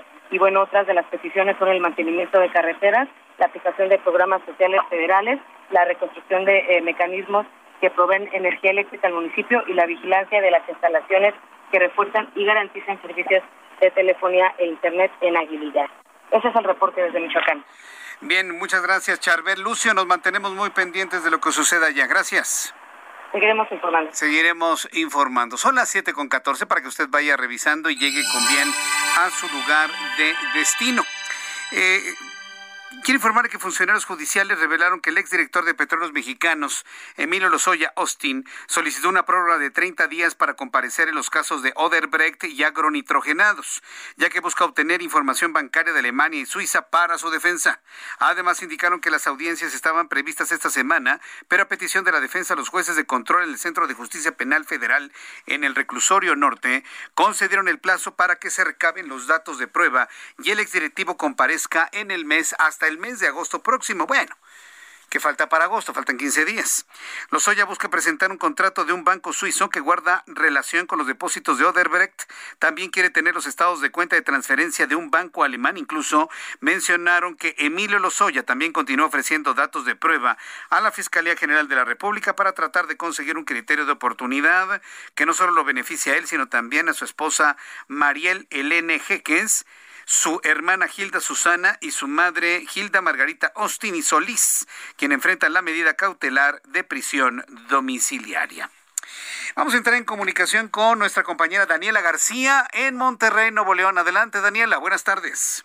Muy buenas tardes, Jesús Martín. Pues hoy para informar que las autoridades estatales de Nuevo León aseguraron estar listos para el regreso a clases presenciales el próximo ciclo que está programado a iniciar el 30 de agosto, tanto con un presupuesto como con un plan completo, siempre y cuando pues se cumplan con las condiciones para hacerlo. Esto después de que hubo protestas esta mañana por parte de algunas organizaciones de padres de familia que incluso al secretario de Salud Manuel de la Oca Vasos, que pues finalmente las clases presenciales al Estado. Tanto el secretario de Salud Manuel de la Boca Vasos como la secretaria de Educación María de Los Ángeles Cerrituris y el gobernador del Estado Jaime Rodríguez Calderón coincidieron en que se podrá tener clases presenciales solo si los indicadores del semáforo epidemiológico ubican a la entidad en color verde.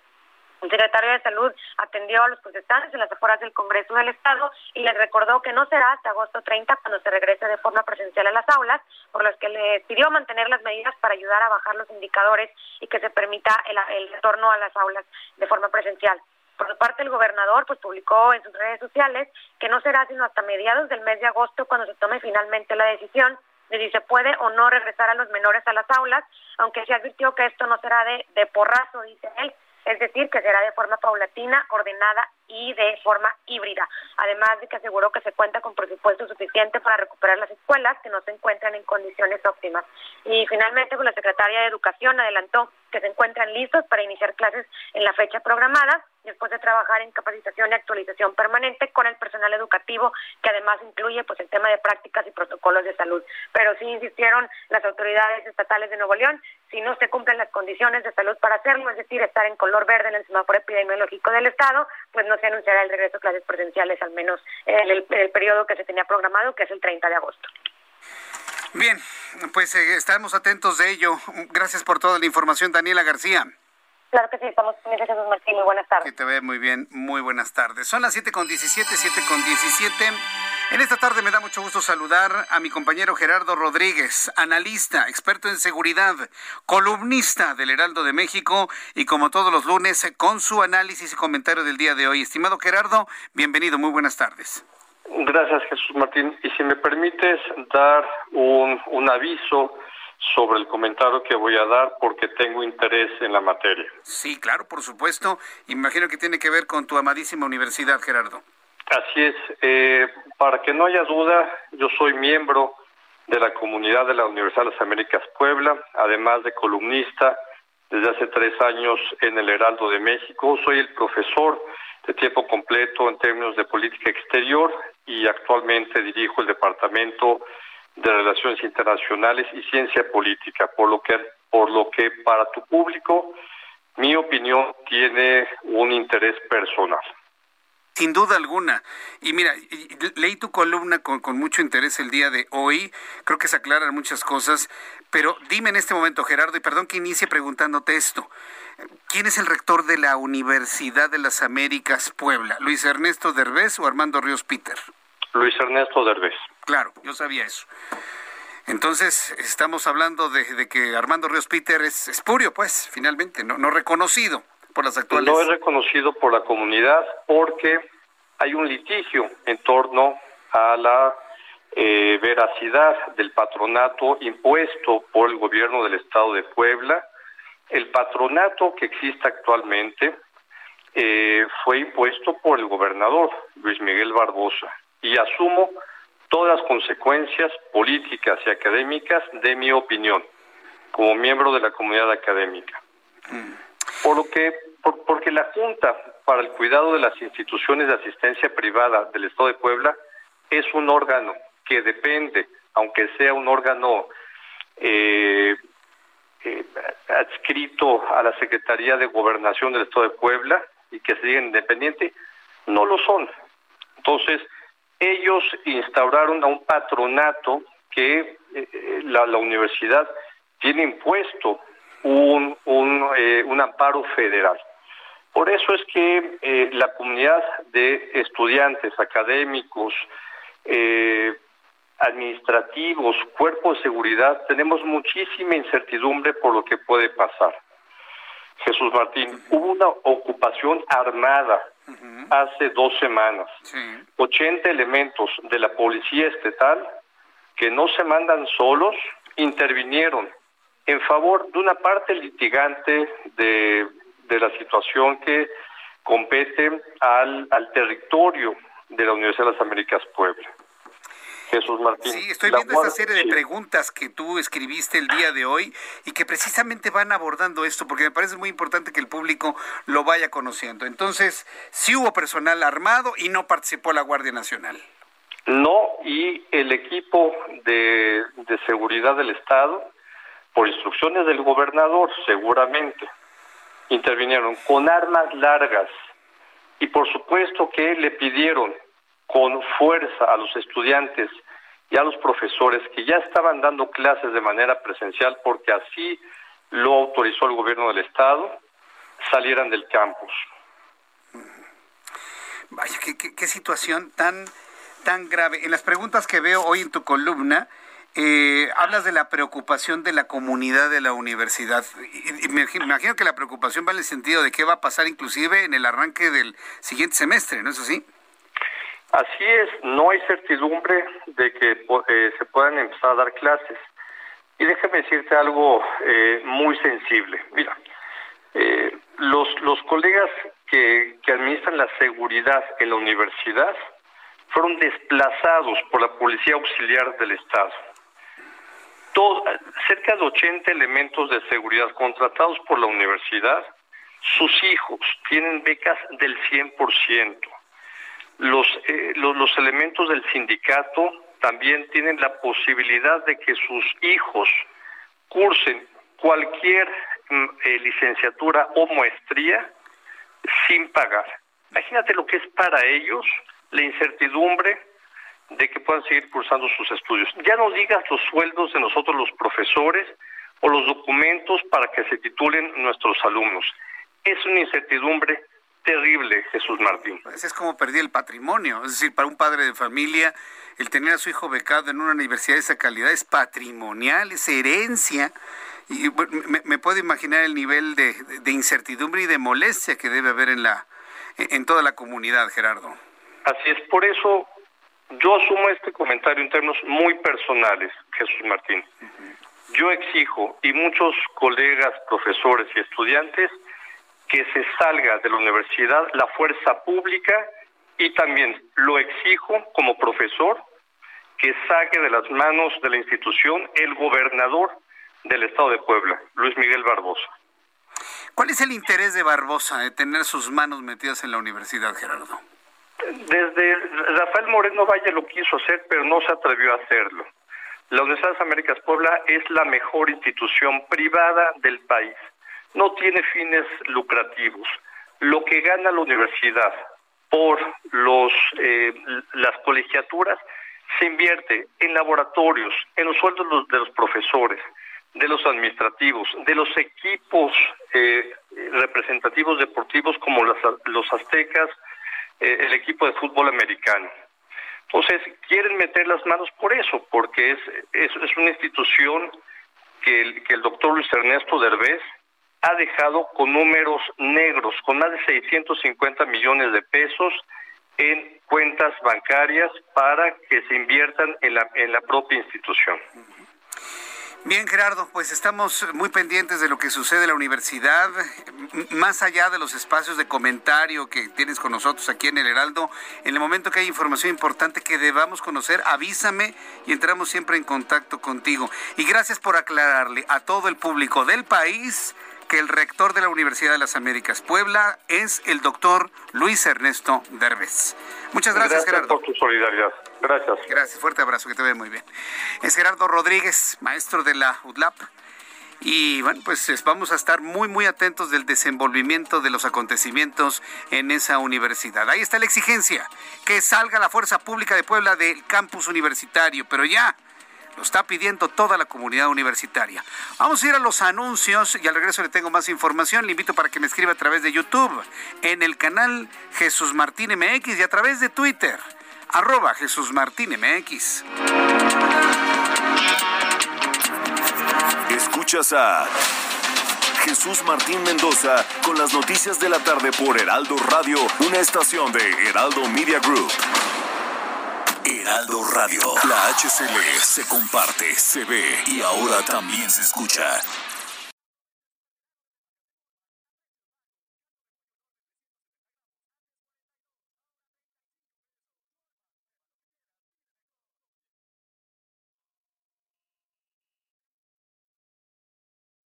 Heraldo Radio 98.5 FM, una estación de Heraldo Media Group, transmitiendo desde Avenida Insurgente Sur 1271, Torre Carrachi, con 100.000 watts de potencia radiada. Escucha las noticias de la tarde con Jesús Martín Mendoza. Regresamos.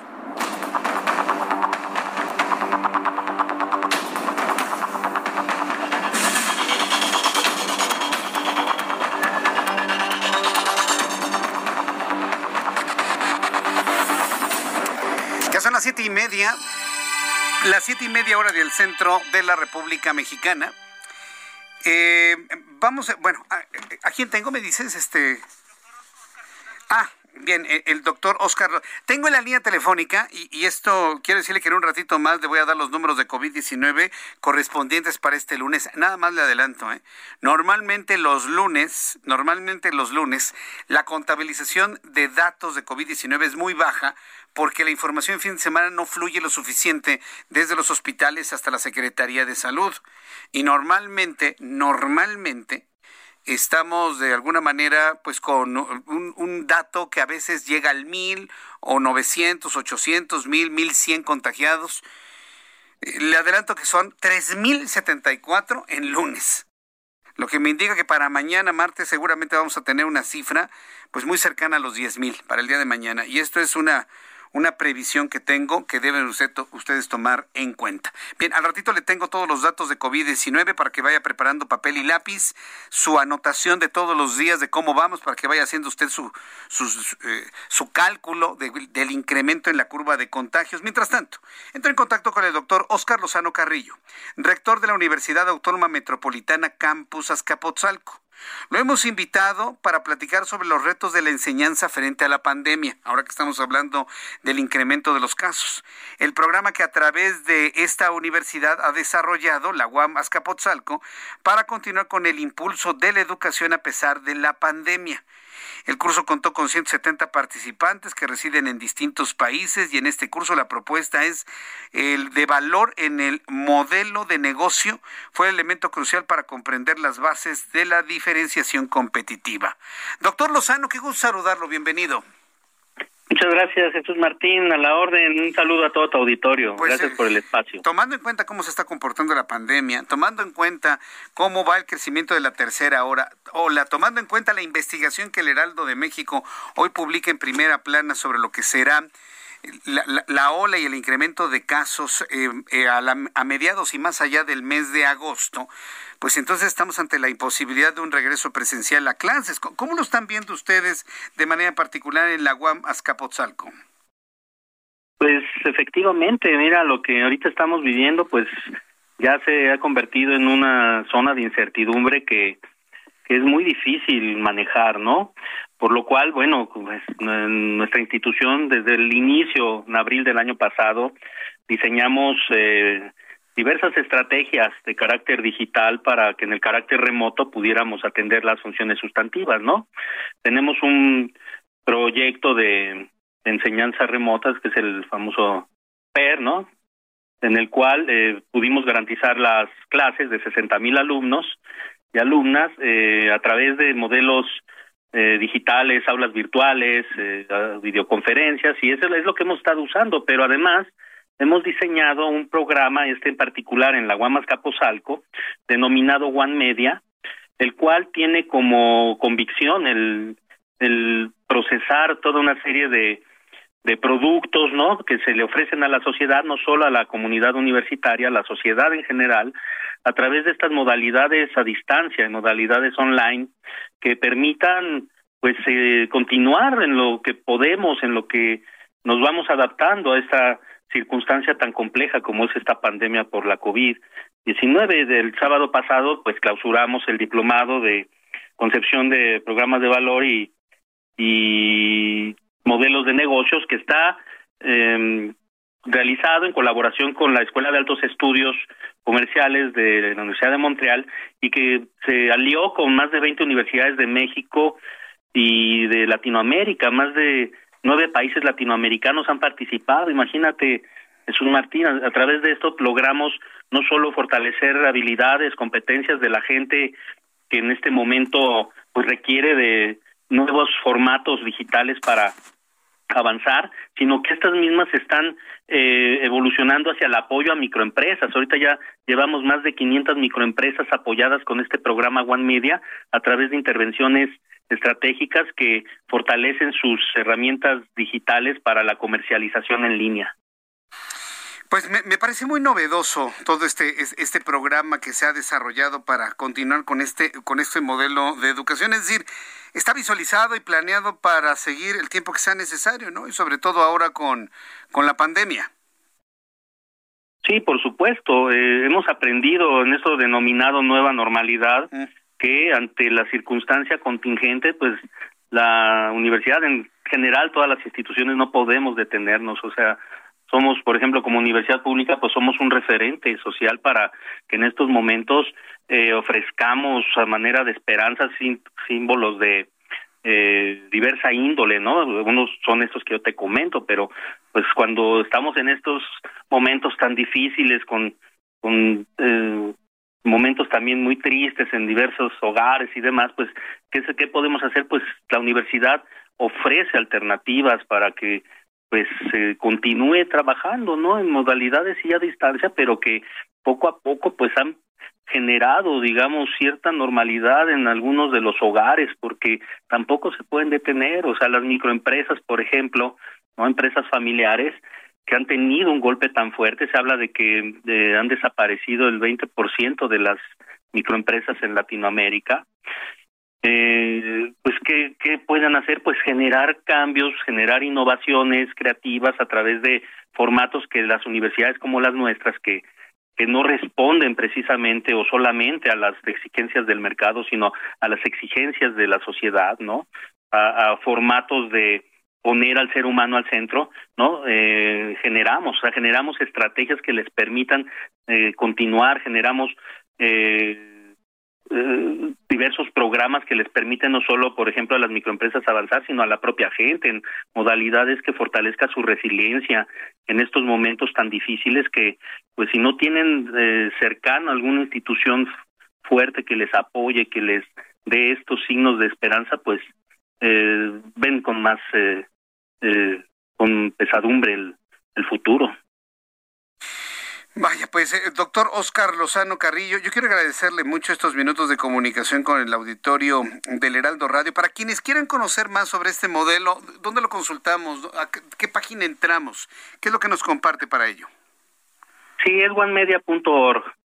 OneMedia.org tiene todos los programas, no solo los diplomados, cursos y talleres gratuitos, cursos de idiomas en formatos lúdicos, no solo para el trabajo, sino también para fortalecer la cultura, apoyo a sus microempresas, por, su, por ejemplo, onemedia.org o en estos formatos ahora que han detonado, no solo en el espacio de las redes sociales tradicionales, sino como ya dijimos, en otros mecanismos que las redes sociales nos permiten para fortalecer la, la el apoyo a la sociedad es arroba OneMedia, es Facebook.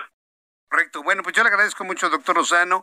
Gracias por haber estado con nosotros aquí en el Heraldo Radio. Seguimos en contacto en una oportunidad futura. Fuerte abrazo. Gracias. Gracias, Jesús Martín. Hasta luego. Gracias, hasta luego. Que le vaya muy bien.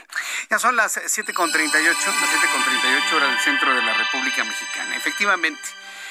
La pandemia de COVID y el crecimiento tan importante que se está generando eh, para los próximos días o se avisora para las próximas semanas, pues nos van a mantener en casa lo inicié, eh, inicié con ese comentario en nuestro programa del día de hoy. Usar el cubrebocas, aquí está. En la movilidad en, este, en nuestra empresa, por ejemplo, que estamos utilizando el cubrebocas, un buen cubrebocas, que ajuste de manera perfecta en la parte de arriba, que ajuste de manera perfecta en la parte de abajo. Se utiliza cubriendo la nariz y la boca completamente. No se usa así, no se usa acá, no se usa así, cubriendo la nariz, se utiliza cubriendo toda, prácticamente más de la mitad del rostro.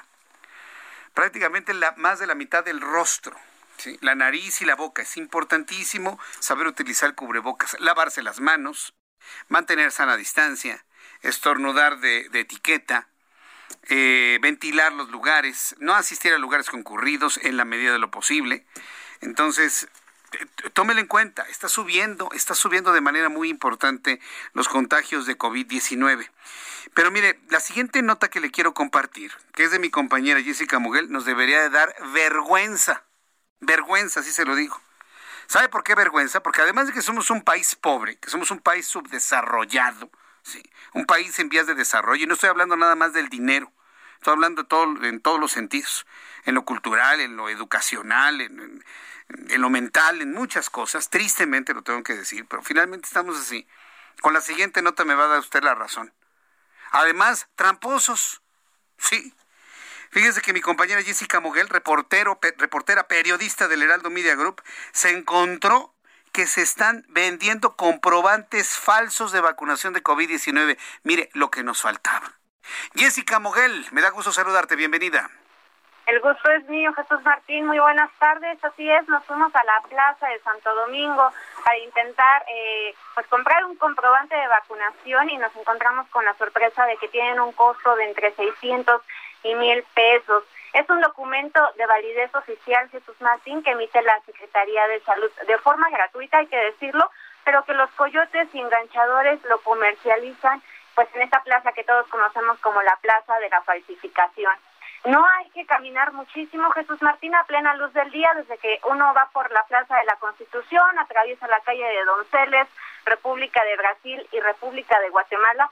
Nosotros nos encontramos con varios enganchadores y coyotes que ofrecen los servicios desde cualquier documento, como ya lo, lo, sabemos comúnmente, de títulos profesionales, y ahora en la pandemia, como bien lo mencionas, por la novedad, son los comprobantes de vacunación contra el COVID-19. Nosotros platicamos con varios de ellos hay unos que los venden, como te decía, entre mil y seiscientos pesos. Se trasladan a viviendas, imprentas y locales que tienen detrás de los que normalmente nosotros vemos cuando caminamos por por las calles del centro histórico y lo único que te piden como requisito, Jesús Martínez, es dejar un anticipo del 50% y tus datos personales. En este caso, tu nombre completo o el CUR, que es la clave única del registro de la población que todos tenemos, y aunque uno no esté vacunado, pues ellos te ofrecen, este, pues que tú elijas cuál es eh, la, la vacuna que más te gusta, si quiero que pongan ahí en el comprobante de vacunación y ellos la conozcan. El tiempo de entrega, Jesús Martín, pues es en este caso de una hora.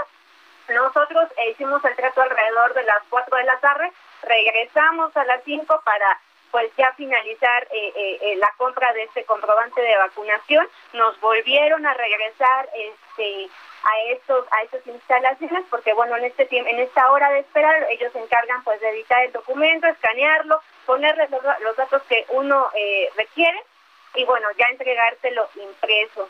Eh, comentarte bueno que todo esto sucede a la vista de, la policía eh, capitalina. Mientras nosotros hacíamos el trámite, observamos como en varias ocasiones están los policías en las calles donde, donde están los coyotes enganchadores. Ya parece que es como eh, mobiliario de, de, estas calles. Incluso en, a unos metros en la calle de Madero y también en la de 5 de mayo, donde también está el Monte de Piedad, pues había varias patrullas están los policías y bueno, a la vista de ellos suceden este tipo de cosas. Ahora en el centro histórico, pues los comprobantes de vacunación. Jesús Martín. Vaya cosa, yo entiendo que todo esto que nos has comentado no es como promoción, sino como una denuncia, ¿no, Jessica? Porque pues la idea es que la gente sea derecha, que sea recta, sobre, sobre todo en algo tan grave como es el COVID-19. Lo entendemos y lo debemos entender como una denuncia, ¿no es así, Jessica? Así es, obviamente no recomendamos a nadie que haga este tipo de trámites, es para que eh, las autoridades pongan el ojo ahí y puedan eh, eh, solucionarlo lo más pronto posible para que no se siga repitiendo, porque en cualquier caso, cualquier persona que vaya a tramitarlo puede decir que ya está vacunada con el fin que ella quiera asegurarlo. las personas que hacen el trámite nos han asegurado que en ningún momento eh, eh, alguna persona que ha hecho el trámite se ha ido a quejar de que no le ha funcionado, que se han dado cuenta de que es falso. Entonces hay que tener eh, precaución ahí, las autoridades para que pongan la lupa en esta zona y que sepan los trámites que se están realizando ahora para que, pues bueno, este, no vaya a haber un problema futuro. Bien, Jessica, muchas gracias por esta información. Me dio mucho gusto escucharte en radio. Que tengas muy buenas tardes.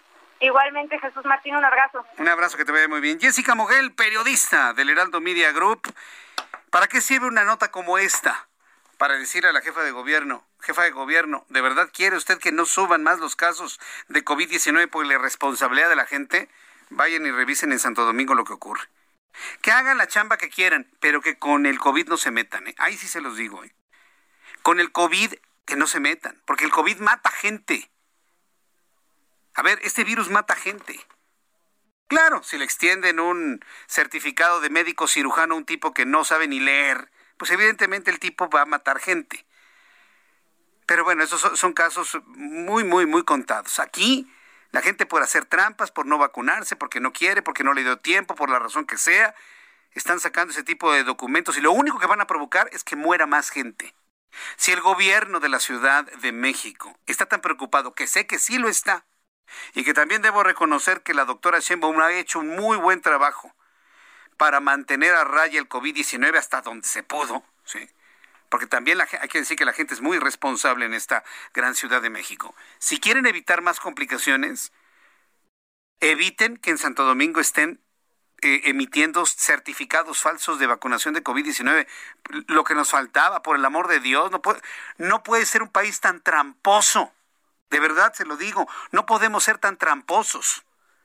Porque si lo somos, entonces no nos quejemos del gobierno que tenemos. Porque si somos tramposos como sociedad, se los digo en serio, ya con un dejo de, de, sorpresa y de indignación, no nos quejemos del gobierno que tenemos. Porque ¿quién hace lo de Santo Domingo? ¿Morena? ¿El gobierno? No, lo hace la gente. Es que me quiero ganar una lana. Sí, pero la lana no se gana así. Mintiendo, transando, mintiendo, defraudando. Y en este caso, hasta matando gente. Porque una persona que no se ha vacunado se enferma de COVID-19, pero eso sí tiene su certificado, puede matar a alguna otra. Así no se gana el dinero, así no se sale de pobre.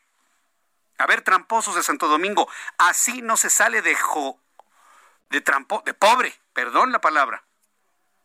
No se sale de pobre así. El dinero tiene una mística. Si usted lo obtiene de mala gana, no le luce se le va como agua. Y la prueba está en que la gente que hace eso sigue amoladísima, no salen de la pobreza. ¿No lo han entendido? Para que el dinero luzca, se tiene que ganar bien, legalmente, ser generosos.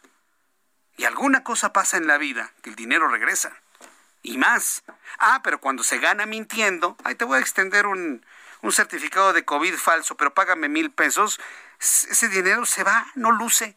Y la gente que hace esas trampas se, se mantiene así, amolada, toda la vida. Así no se gana el dinero, señores. Así no se sale de amolados.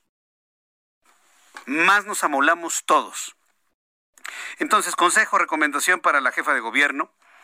Manden gente a Santo Domingo, que hagan lo que quieran, pero que con el COVID, ahí sí, para que vea, por favor, no se metan. Ahí sí, de verdad no se metan. ¿Por qué? Datos de COVID-19. 2.593.574. 3.074 enfermos más de domingo a lunes. Número de muertos 89. 235.058. Índice de letalidad 9.06%. Cuando son las 7.48, Roberto San Germán en la línea telefónica, nuestro especialista en deportes. Mi querido Roberto, bienvenido. Gusto en saludarte. Buenas tardes. El gusto es mío, mi querido Jesús Martín ya te escuché, estás bastante molesto con lo de Oye, certificados. Que se, que se metan con lo que sea, pero que el COVID diga un poquito de dignidad, de respeto a la vida. No puede ser hasta con eso. No, ya no. Pues, pero pues me quedo Jesús Martín. Si hasta te dan un título profesional. Sí, sí, lo que estamos platicando, ¿no? Le pueden dar un título de médico cirujano a alguien que no sabe ni leer. Sí, pero pues... Exacto. pero en este caso, imagínate cuántos certificados para que la gente ande contaminando el virus y cuántos te gusta que se mueran por un certificadito dado, ¿no? No, no, no puede ser. Sí, eh, bueno, son esos casos y bueno, eh, desgraciadamente es la, la, la, la, ¿cómo se llama? La cultura del que no tranza no avanza, ¿no? Sí, pero pues así la lana no luce, ¿no? Porque dicen, ay, quiero salir de amolado vendiendo esto. Pues Ni salen de amolados porque pues, el dinero se va.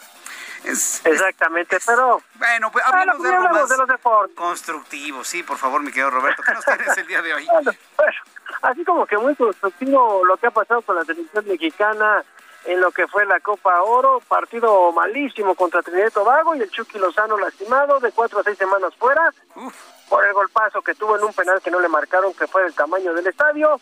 El problema fue que volvieron a gritar y pues sí viene la sanción. Los dos partidos que México va a tener que cumplir hay que ver dónde, por esta cuestión, siguen sin entender allá en Arlington, Texas, siguen llevando la selección mexicana para llenar las arcas, pero pues la gente en Estados Unidos no está entendiendo porque no les interesa.